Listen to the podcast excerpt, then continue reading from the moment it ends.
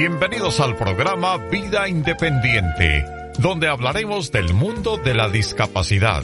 Programas, servicios, tecnología adaptada, historias, leyes y todo lo relacionado a la discapacidad, con invitados especiales y más. Quédese con nosotros.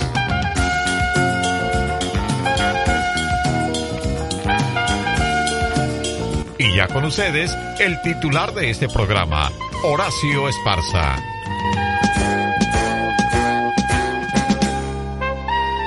Gracias a la vida y gracias a Dios por esta espléndida, por esta exquisita oportunidad que nos brinda de poder respirar.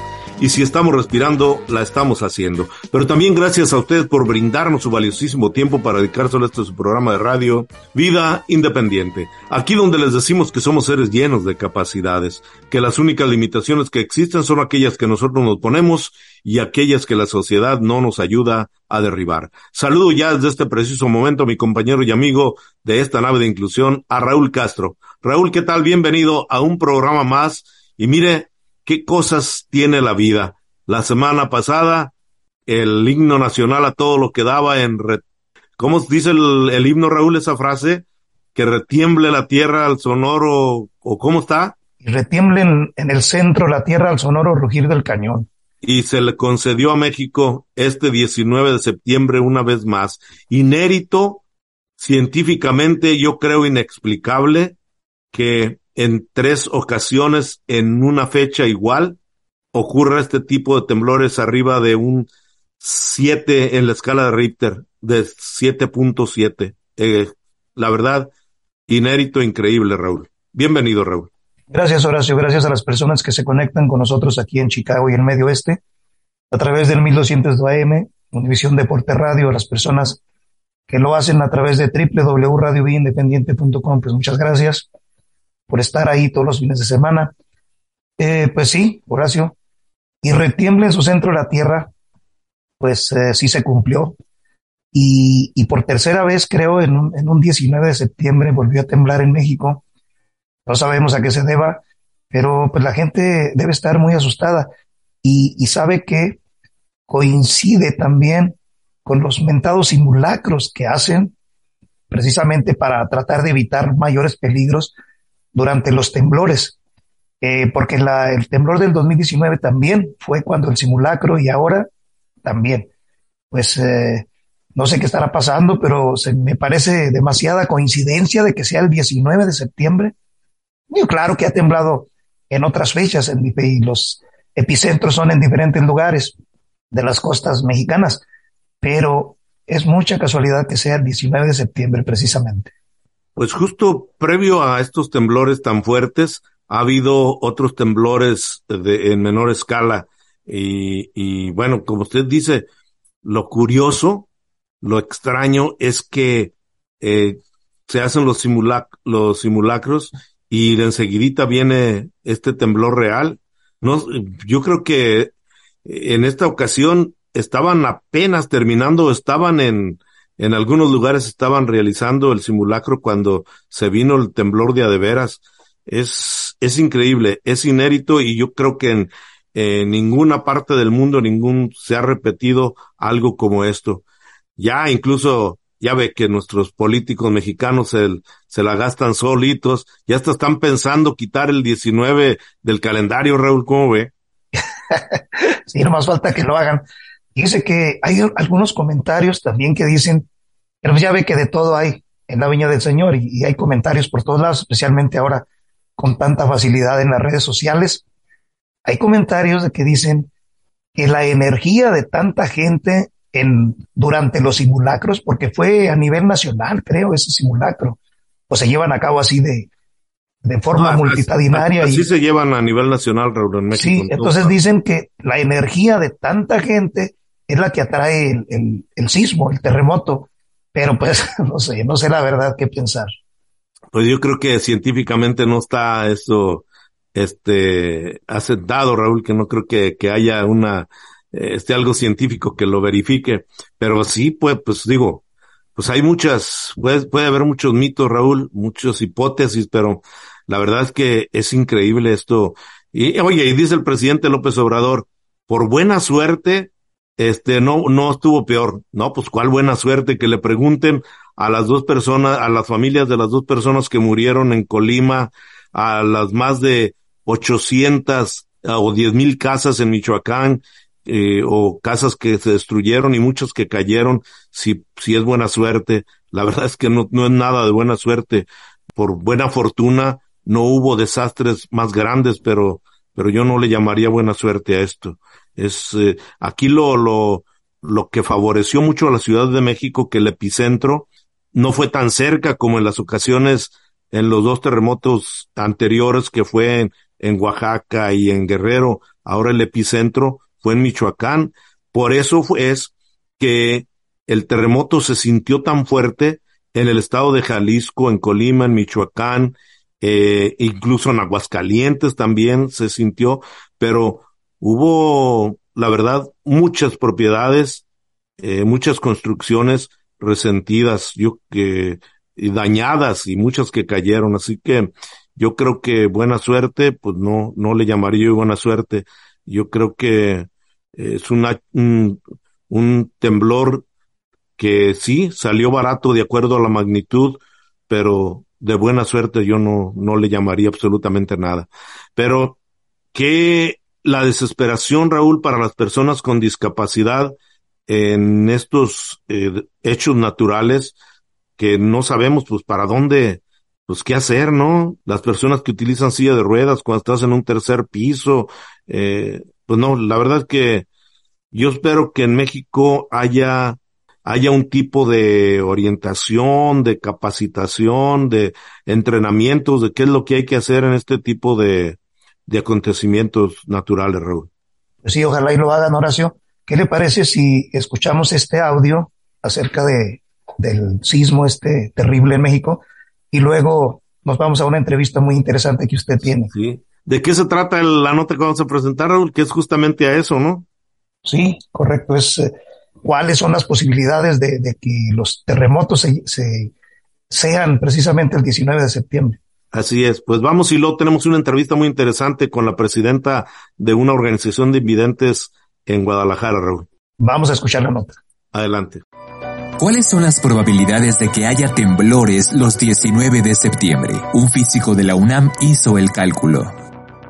Contra todos los pronósticos volvió a ocurrir un temblor de más de 7 grados en México un 19 de septiembre. La probabilidad de que eso pase es muy baja y ni siquiera es que septiembre sea el mes con más temblores. Aunque es un mito que se ha difundido con justas razones, septiembre no es el mes con más temblores en el país o en la capital, según Arturo Iglesias Mendoza, jefe del Servicio Sismológico Nacional, si se toma una perspectiva amplia, diciembre es el mes con mayor frecuencia de sismos. Tampoco significa que en septiembre ocurran los sismos más fuertes. En realidad, con datos de esta misma entidad, los sismos más severos en México han ocurrido en febrero y en junio. No obstante, para los habitantes de la capital mexicana el 19 de septiembre claramente parece ser una fecha fatídica, y donde cada vez es más común pensar que en esta fecha pueda temblar. Cabe mencionar que en la historia reciente y desde que se tienen registros se han identificado estos sismos de gran magnitud en septiembre. 1985 el 19 de septiembre, sismo de 8.1. 2017 un 7 de septiembre con sismo de 8.2. El mismo año, el 19 de septiembre, un sismo de 7.1. 2021 un 7 de septiembre con sismo de 7.1 y el 19 de septiembre de 2022 un sismo de 7.7. Los científicos explican que el sismo de este lunes pudo haberse disparado como consecuencia de un temblor registrado el pasado 14 de septiembre. Y finalmente, ¿cuáles son las posibilidades de que tres sismos de más de 7 grados se registren en un país en 3-19 de septiembre? Según José Luis Mateos, especialista en sistemas complejos del Instituto de Física de la UNAM, la respuesta es una por 133.225. Expresado de otra forma es 0.000751%.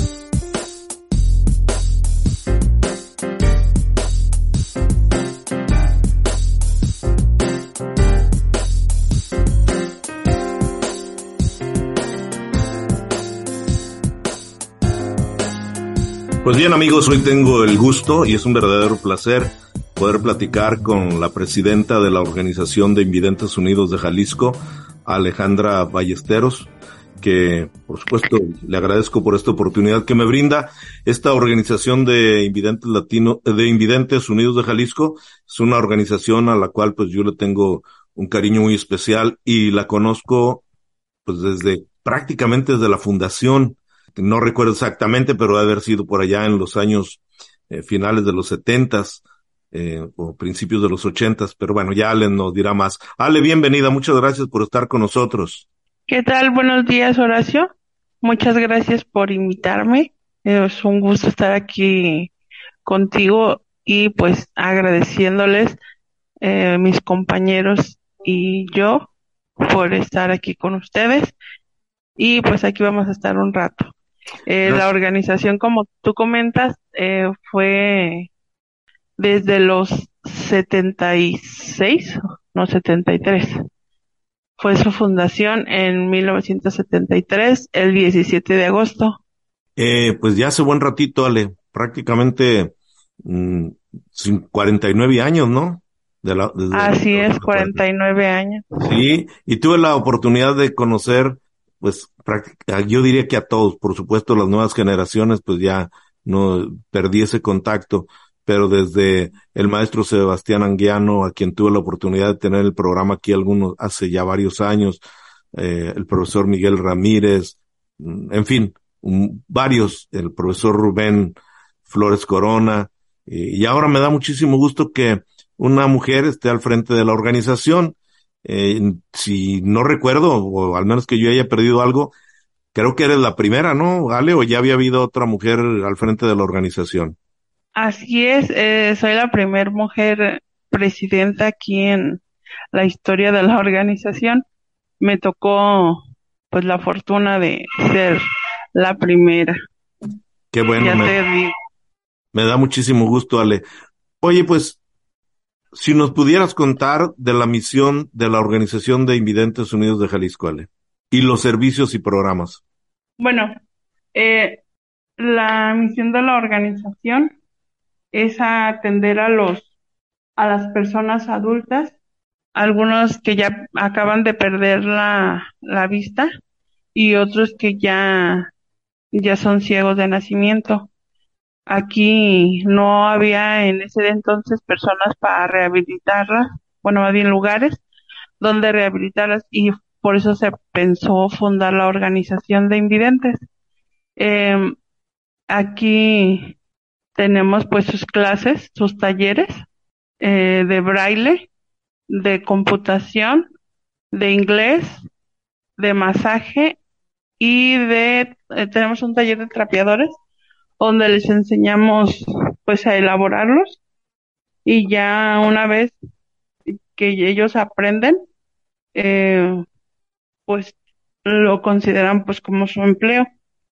También en un principio se había pensado pues apoyarlos, por ejemplo, cuando estaban enfermos y que no tenían seguro con su medicamento, pero pues actualmente no estamos bien económicamente y este, pues este servicio, este apoyo, lo hacemos pues casualmente con uno que otro compañero que sí lo vemos que tiene la necesidad, pero pues no, no contamos ahorita con, con el suficiente dinero para apoyarles como quisiéramos. Eh, después también de la pandemia fue otro problema muy grande porque pues se cerraron todos los servicios y pues menos apoyos teníamos, pero de una u otra forma nosotros les apoyamos a los compañeros para que ah, sigan avanzando. ¿Cómo sobrevive la organización, Ale? Ahora que lo mencionas y que económicamente pues no es muy fácil sobrevivir. En la actualidad, aquí en, en México el gobierno no, no es su apoyo ya como antes mensualmente nos daban cierta cantidad para pues los servicios más básicos. Y uh, de un tiempo para acá se retiró ese apoyo y ahorita nada más nos sostenemos con las cuotas de los compañeros, que pues son así muy simbólicas, de 30 pesos mensuales y vendemos boletos, hacemos unas rifas como cada tres meses y es lo que nos está ayudando. Nosotros, es el apoyo mutuo para el compañero y para la organización, porque el boleto se vende en 10 pesos al público, el 20% es para la organización, que son 2 pesos, y los 8 pesos restantes quedan para el, para el boletero, así les llamamos aquí. Pero Eso es nada más. Eh, perdón, ¿en, serio, ¿en serio ya no reciben ese subsidio del gobierno? Yo tenía entendido que por muchos años tenían una base para sus gastos operativos, entonces ya les retiraron ese, ese apoyo. Así es, tenemos, yo pienso que como unos cuatro o tres años que nos retiraron ese subsidio y pues sí, lo estamos viendo muy difícil. ¿eh?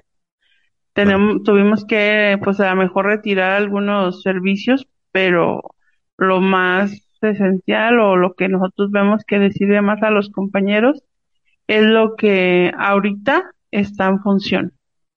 Pero no hicieron algún tipo de, y discúlpame que meten esto a lo mejor, pero algún tipo de, de, de protesta, de manifestación, o por qué, cuál fue la justificación o la razón por lo que eliminaron los subsidios. Sé que Digo, no quiero entrar yo en cuestiones políticas, pero sé que se retiraron apoyos a todas las instituciones y a, muchas organizaciones civiles. ¿Fue este el caso de ustedes eh, y a todas, o nada más a ustedes como organización? No, fueron bastantes instituciones las que pues están pasando esto que nosotros y eh, pues nosotros sí buscamos el recurso pero pues como no contamos tampoco con el deducible de impuestos, pues nos cuesta más trabajo conseguir ayuda. O sea que ya no, pues, ya no perdón. perdón, como organización no lucrativa, ¿ya no tienen tampoco el deducible de impuestos? No, ese sí ya tenemos bastantes años que se retiró, no, no, no sé por qué. Qué lamentable, Ale. Y ahora veo que justo la organización está pues eh, sufriendo o, navegando o, o, pasándola muy difícil con estos grandes retos por las cuestiones económicas para poder llevar los servicios a las personas adultas que han perdido la vista o que pueden perder la vista.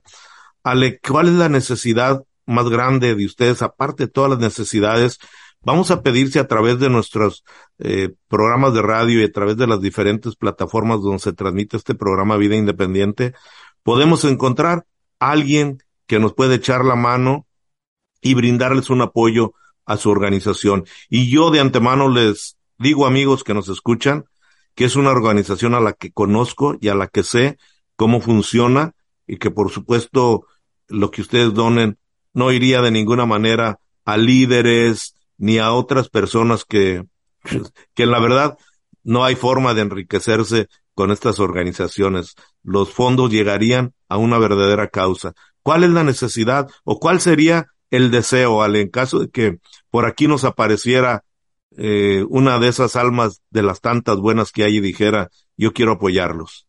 Pues ahorita tenemos la necesidad de el material didáctico como las regletas, los punzones.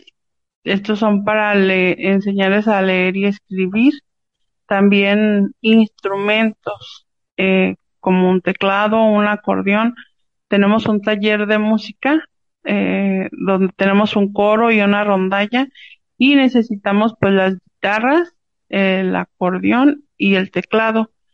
Eso es lo que más necesitamos ahorita, el material también para hacer los trapeadores.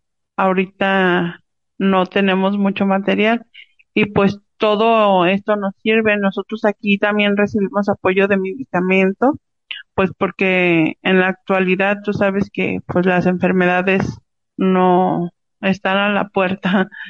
Tenemos muchos compañeros con diabetes y también pues económicamente también nos haría falta pues algo algo de dinero, ¿verdad? Entonces, ahora ya no hay apoyo tampoco en cuestiones de en servicios médicos, medicamentos. Sabíamos que el seguro popular, aunque no era de lo mejor, pues era algo que, que proporcionaba, proveía apoyos. En este momento, mm, y sabemos que muchos de los compañeros, cuando se pierde el trabajo, pues ya no tienen acceso al Instituto del Seguro Social. Eh, ¿A qué acuden? ¿Al hospital civil, a las instituciones eh, públicas de gobierno, Ale?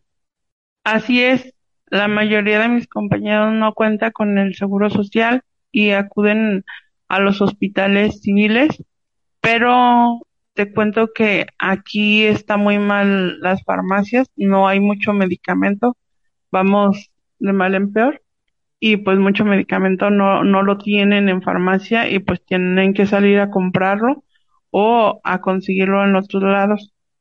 Pero aquí nosotros de repente recibimos también ese apoyo y nosotros pues en lo que eh, podemos pues se los hacemos llegar a ellos.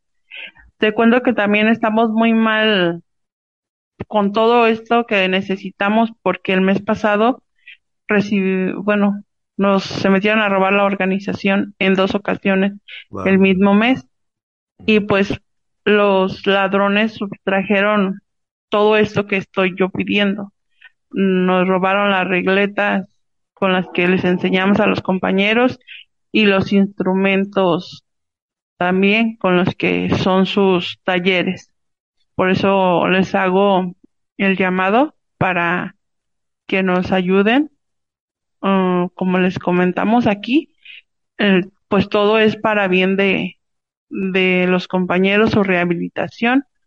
Eh, pues somos una organización que ya tenemos 49 años al servicio y nunca hemos dejado de trabajar, nada más en la época de la pandemia que estuvo muy muy pesado, solo dos meses dejamos de trabajar y teníamos que empezar porque pues los compañeros no pueden dejar sus talleres porque a ellos, les hacía falta para pues rehabilitarse.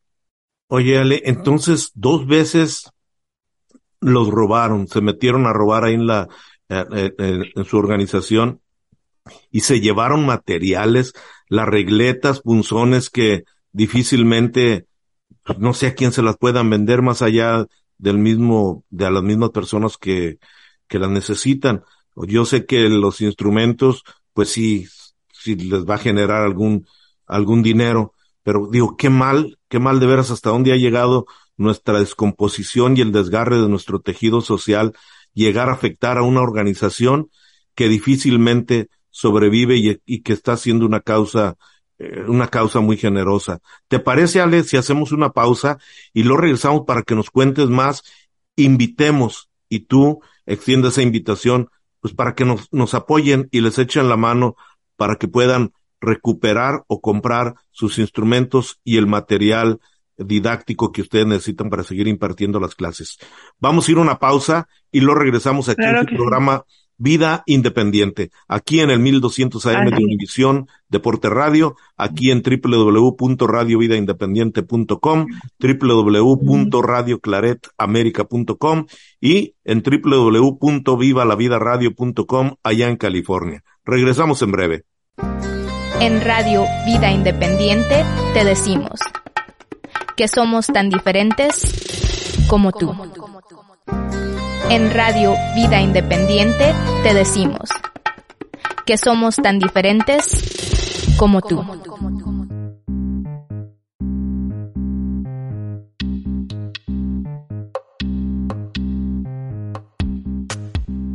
Pues muy bien amigos, estamos aquí nuevamente, eh, seguimos aquí en la segunda parte de su programa Vida Independiente, platicando con la presidenta de la Organización de Invidentes Unidos de Jalisco, la presidenta Alejandra Ballesteros, quien está hablando de las necesidades de esta organización que trabaja con adultos, con adultos que han perdido la vista o que son ciegos de nacimiento y que, bueno, pues en esta organización tratan de cumplir esas o proveer esos servicios que muchas veces o que dirías nunca el gobierno las hace. Estar haciendo el trabajo que debería ser una de las funciones del gobierno, que deberían, como parte de esos programas sociales, ser parte de estos servicios que reciban estas personas que prácticamente están en el desamparo del gobierno.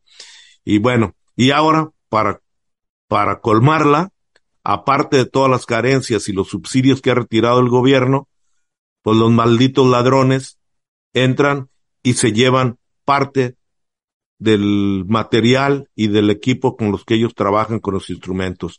Ale, dices que les robaron acordeón, les robaron teclado, guitarras, les robaron regletas y punzones. Yo desde este momento me comprometo a conseguirles regletas y punzones, más o menos como cuánto, eh, cuántas regletas y cuántos punzones son los que necesitan. Tenemos alrededor de 10 compañeros que están en su clase de braille. Ellos vienen, de repente vienen unos 5 y luego a veces 6, porque como ya son personas adultas, pues tienen cosas que hacer en sus casas o tienen trabajo, pero son alrededor de 10 personas las que están recibiendo la clase de braille.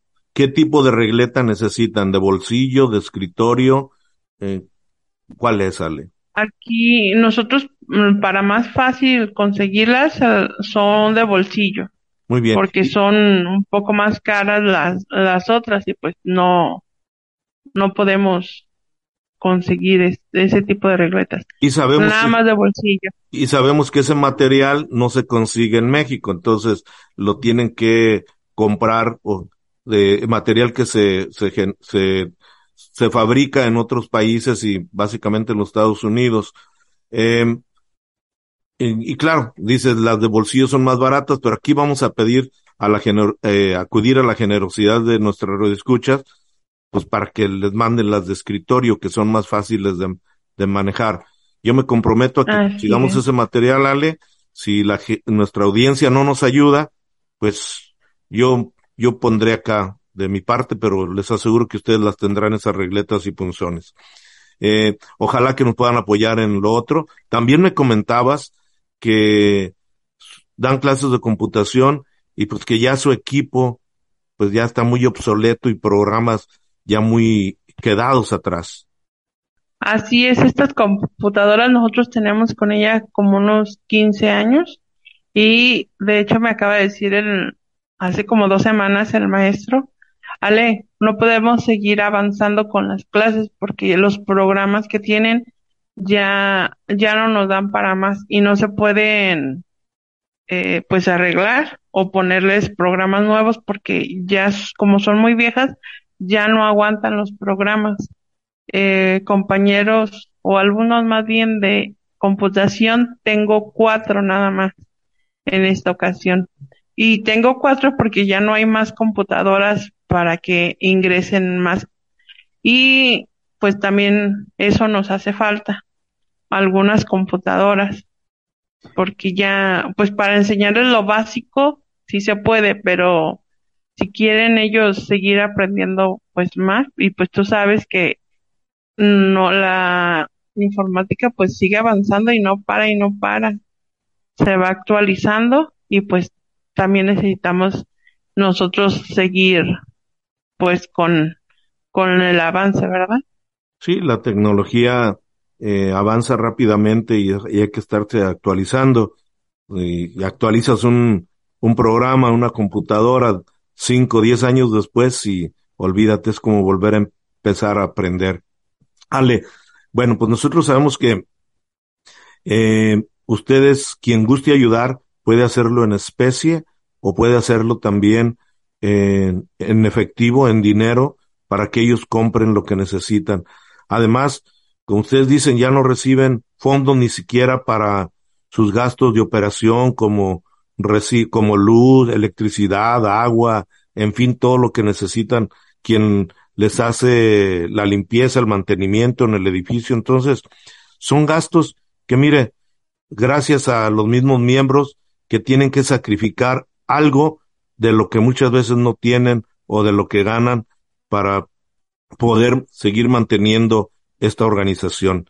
¿Dónde podrían comunicarse con ustedes, Ale, en caso de que alguien acá en Chicago o de cualquier parte del mundo nos escuche quisiera apoyarlos. Pues el teléfono de nuestra organización es el 33 36 14 19 80 y mi número de celular, que ahorita yo soy la encargada de todo, es el 33 14 14 85 79. Muy también bien. este aquí tengo el número de la cuenta, no sé si también se los doy. A ver, si quieres darlo, Ale, aunque a lo mejor sería un poco más difícil para la gente anotarlo, pero vamos a repetir los números y ahorita nos la, la- el número de cuenta para que la gente vaya preparándose con pluma. El número de la organización es 33 36 14 19 80. Acá desde los Estados Unidos usted sabe que para marcar a México tiene que marcar el 011 52, aunque ya muchas veces mm, depende de dónde esté, no se requiere, pero por si las dudas, ya sabe, 011 52 y luego 33 36 14 19 80 es el número directo de la organización. Y nos repites tu celular, Ale. Mi celular es el 33 14 14 85 79. Ale Perfecto. Ballesteros. Perfecto, Ale Ballesteros. Ahora, eh, yo creo que ya quien fue a tomar una pluma, un lápiz, ya lo tiene. Eh, danos el número de cuenta. El número de la cuenta es el 01 11 11 79 98. Lo Muy bien. repito. Adelante, Ale, repítelo. Por favor. 01 11 11 79 98. Muy bien, 01 11 11 79 98. Eh, ¿qué más información necesitan? ¿El banco, Ale? El banco es Bancomer. Bancomer. ¿Y el nombre? Así es. La organización. Eh, Organización de Invidentes Unidos de Jalisco, así está ese nombre, Muy bien. al ¿Y quien nombre de nuestra institución. Perfecto. Y quien guste visitarlos, están ubicados ahí en la calle Belén, casi esquina de Manuel Acuña, en Guadalajara. Así es, estamos a dos cuadras del Hospital Civil Viejo y a tres cuadras de El Santuario. Es Belén 457, entre Manuel Acuña y Juan Álvarez. Precisamente en el primer cuadro de la ciudad en Guadalajara, imperdible ahí en el, prácticamente en el centro, en el barrio Santuario, uno de los barrios más es. referentes de Guadalajara. Ale, ojalá que mucha gente nos pueda apoyar y que pueda echarles la mano. Pues si alguien les quiere regalar una guitarra, ¿son guitarras eléctricas o acústicas, Ale? Son acústicas, Guitarras acústicas. ¿Cuántas guitarras son las que les robaron, Ale? dos, Dos guitarras, nada más pu- pudieron dos porque fueron dos personas las que ingresaron. las que ingresaron. Y echaron dos viajes ese día que, que se llevaron los instrumentos, como que no pudieron con todo, y primero sacaron una parte y luego regresaron por la segunda parte. En la noche está solo el edificio, ¿verdad? No hay, no, pues no, difícilmente Y, pagan. bueno, quien- ahorita ya, ahorita ya hicimos así como un trato con unas personas conocidas. Este, nosotros le estamos dando, pues, dónde dormir y pues ellos nos están cuidando la casa. Qué. Ya con eso, pues ya yo estoy más tranquila porque después del segundo robo yo dije, ay no, ya no, ya no estaba tranquila, pero gracias a Dios aparecieron estos señores que nos están ayudando a cuidar la organización por las noches. Qué bueno, Ale. No- Ale, nos da mucho gusto que, bueno, pues, que, que estén encontrando formas de proteger su patrimonio y su organización y las cosas que necesitan para seguir brindando los apoyos que los compañeros necesitan. ¿Cuántos miembros son los que tienen ahora? Actualmente somos alrededor de 120 compañeros con discapacidad visual. La, ma- la mitad son como personas ya adultas, mayores de 60 años, y pues la otra mitad como de 20 para, para 59 más o menos. ¿Reciben apoyos de alguna fundación aparte? ¿No hay eh, alguna persona en particular que les dé apoyo, Ale? Ahorita en la actualidad nada más recibimos de Fundación Estela unas despensas. Son 50 despensas que yo las tengo que distribuir. Pues les toca a los compañeros como cada dos meses más o menos para que alcancen pues algunos. Porque nada más son 50 y somos 120. Así que no alcanza ni la mitad de los compañeros.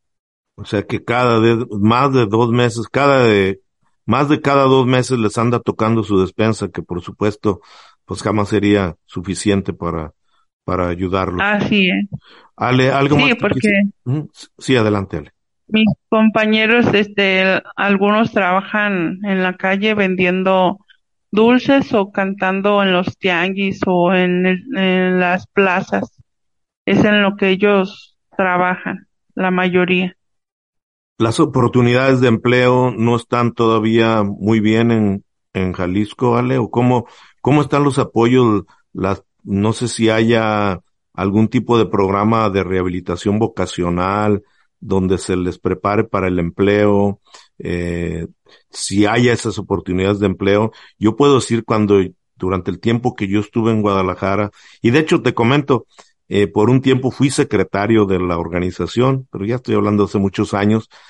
Las oportunidades de empleo no eran tantas, pero ahora después de toda esta tecnología adaptada, pues, yo creo que las oportunidades se deberían de, abrir más después del, de los movimientos en pro de la discapacidad.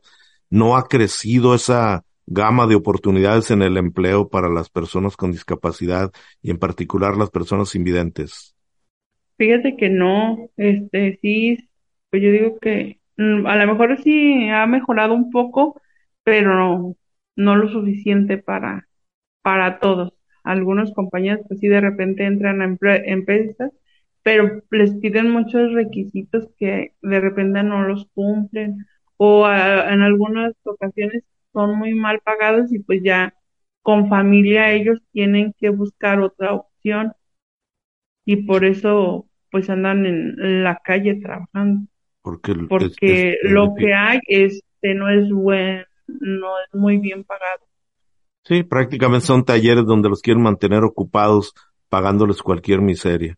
Y bueno, y, y, ahora con los apoyos del gobierno, del gobierno federal, reciben alguna, algún ingreso ya todos o nada más las personas menores de 29 años, ¿sale? No, tiene como dos años que ya las personas, bueno, con ser discapacitados, ya también recibimos ese tipo de apoyo, el apoyo de bienestar. Sí. Y es lo que ahorita a los compañeros también los tiene un poco más tranquilos porque ya saben que cada dos meses van a recibir ese apoyo y pues ya los que están enfermos pues eh, lo están esperando para comprar su medicamento, lo que si les hace falta ropa o, cualquier cosa, es cuando aprovechan ellos en comprar pues lo que más necesitan. Y que por su, de hecho, por, eso quitaron ese apoyo a las instituciones, porque ya dijeron que se les está entregando personalmente a, a, pues a la gente. Pues sí, pero la cuestión es que el gobierno quitó a las instituciones para darles directamente a las personas y las personas pero eso es para sus gastos personales, sale, pero ¿qué tal las clases, la preparación, la rehabilitación?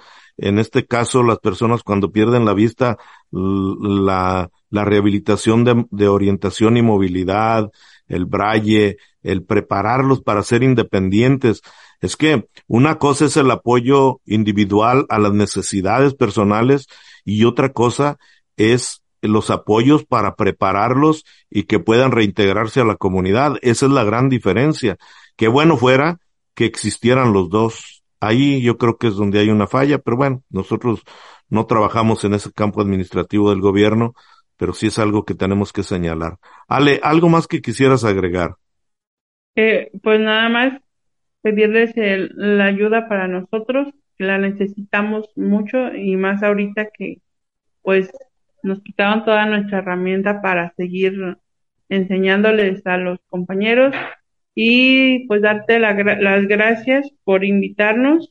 Estamos pues muy contentos y pues esperamos aquí andarlo en otra ocasión. Yo espero verlos pronto por allá, Les, y, y poder llegarles con el material que necesitan, cuando menos para empezar. Y ojalá que Claro que sí, aquí te esperamos cuando gustes. Serás muy bien recibido y pues es- aquí está tu casa.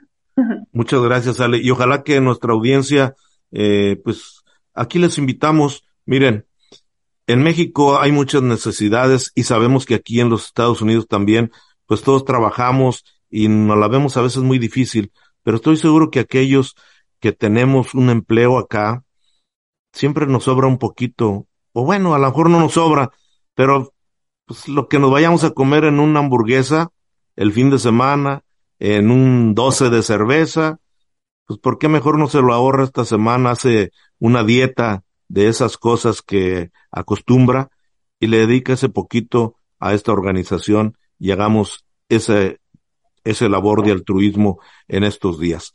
Ale, te agradezco mucho y ojalá que haya respuesta de nuestra audiencia y que repongamos pronto esos instrumentos y el material que necesitan. Un saludo para todos tus compañeros por ahí en Guadalajara.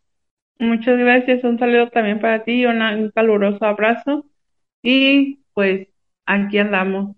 Saludos para todos y agradecerles de antemano su atención. Gracias, Ale. Esta es tu casa para cuando tengan algún mensaje, alguna actividad, pues con muchísimo gusto estamos aquí para servirles. Pues ahí está la plática con la presidenta de esta organización de Invidentes Unidos de, de Jalisco, que es el, el- el Alejandra Ballesteros, a quien le agradezco la oportunidad. Y mire, no sé si dije eh, durante la entrevista, dije Invidentes Unidos de Jalisco, dije de Illinois. Ahí ofrezco disculpas en caso de que me haya equivocado.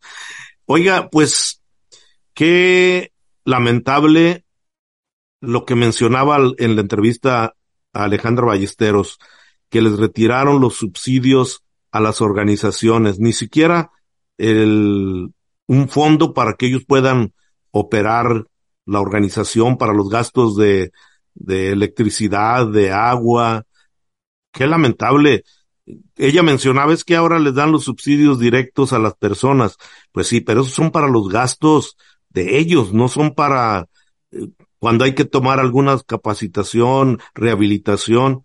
Digo, la verdad que qué mal, Raúl. Eh, y, y lo señalamos nuevamente, pues, de que eh, es bueno que haya programas sociales, pero son complementos, son componentes de todo un sistema que debería ser eh, un sistema de rehabilitación, pero eso, pues no sé, yo sigo, la verdad, muy decepcionado por que les hayan quitado estos, eh, estos recursos con los que estas organizaciones de veras están haciendo milagros, Raúl, porque se ocupa más que ese subsidio que ya era poco y que ahora ya les quitaron.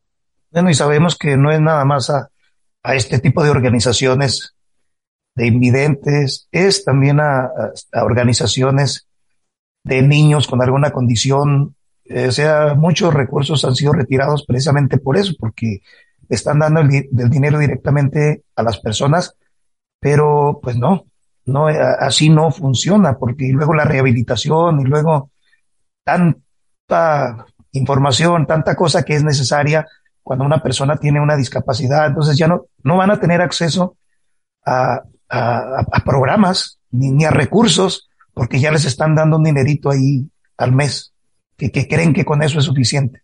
Sí, muy, muy lamentable, Raúl, la verdad, y la verdad que sí preocupa. Ojalá que, ojalá que en, nuestra audiencia nos pueda apoyar para echarle la mano a esta organización. Y luego de colmo, les robaron, dos veces les robaron los instrumentos donde eh, eh, dan, imparten sus eh, clases de música en ese taller de música y también material que tienen ellos para enseñar bra- br- braille, Raúl. La verdad es que no hay conciencia. Esas son de las cosas que dice uno, ¿cómo es posible que este tipo de gente de tan baja realea pueda dedicarse a dañar a organizaciones que ya de hecho tienen una situación económica muy precaria?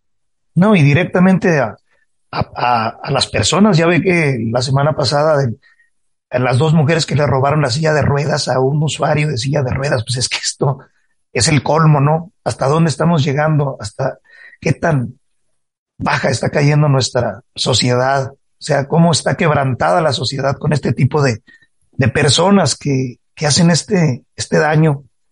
A, no les importa lastimar a, quien sea. La miseria humana, Raúl. ¿Hasta dónde llega la miseria humana? Pues Raúl, yo creo ya casi nos vamos a despedir. Eh, y bueno, pues ya es el último fin de semana de septiembre, Raúl. Creo. Ya 25 de septiembre y 26 de septiembre, sábado y domingo. Así que se nos, ah, perdón, 25 de septiembre el domingo y 26 el lunes. Pues ya se nos fue el mes de septiembre, Raúl. Sí, ahora sí vamos muy rápido, pues ya, ya en, en, el otoño prácticamente.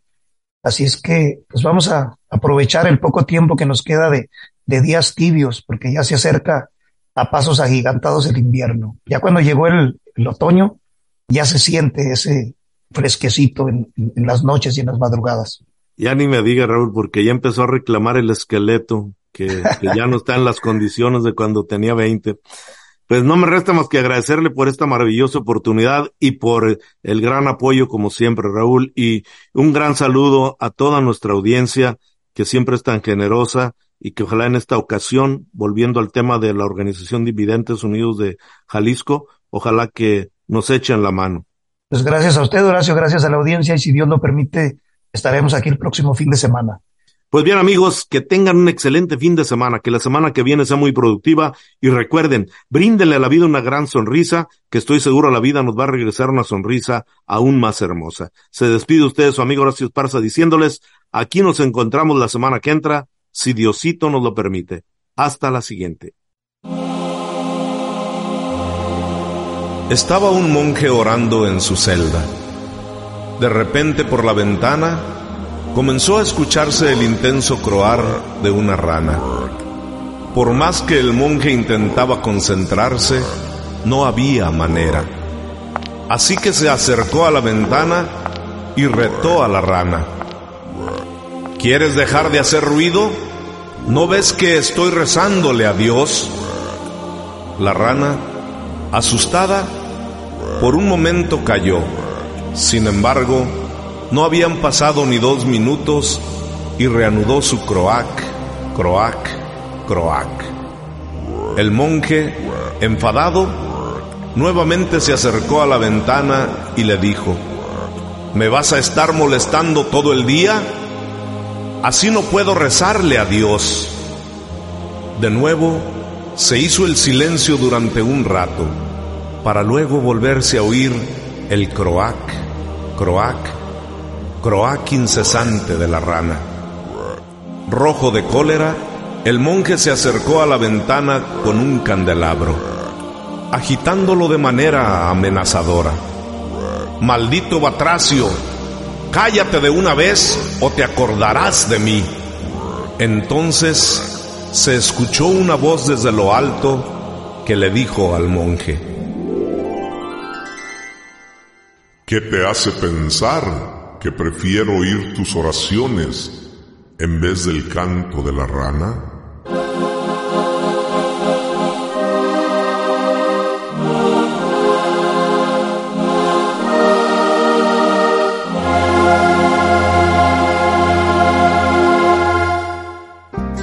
En Radio Vida Independiente te decimos que somos tan diferentes como tú.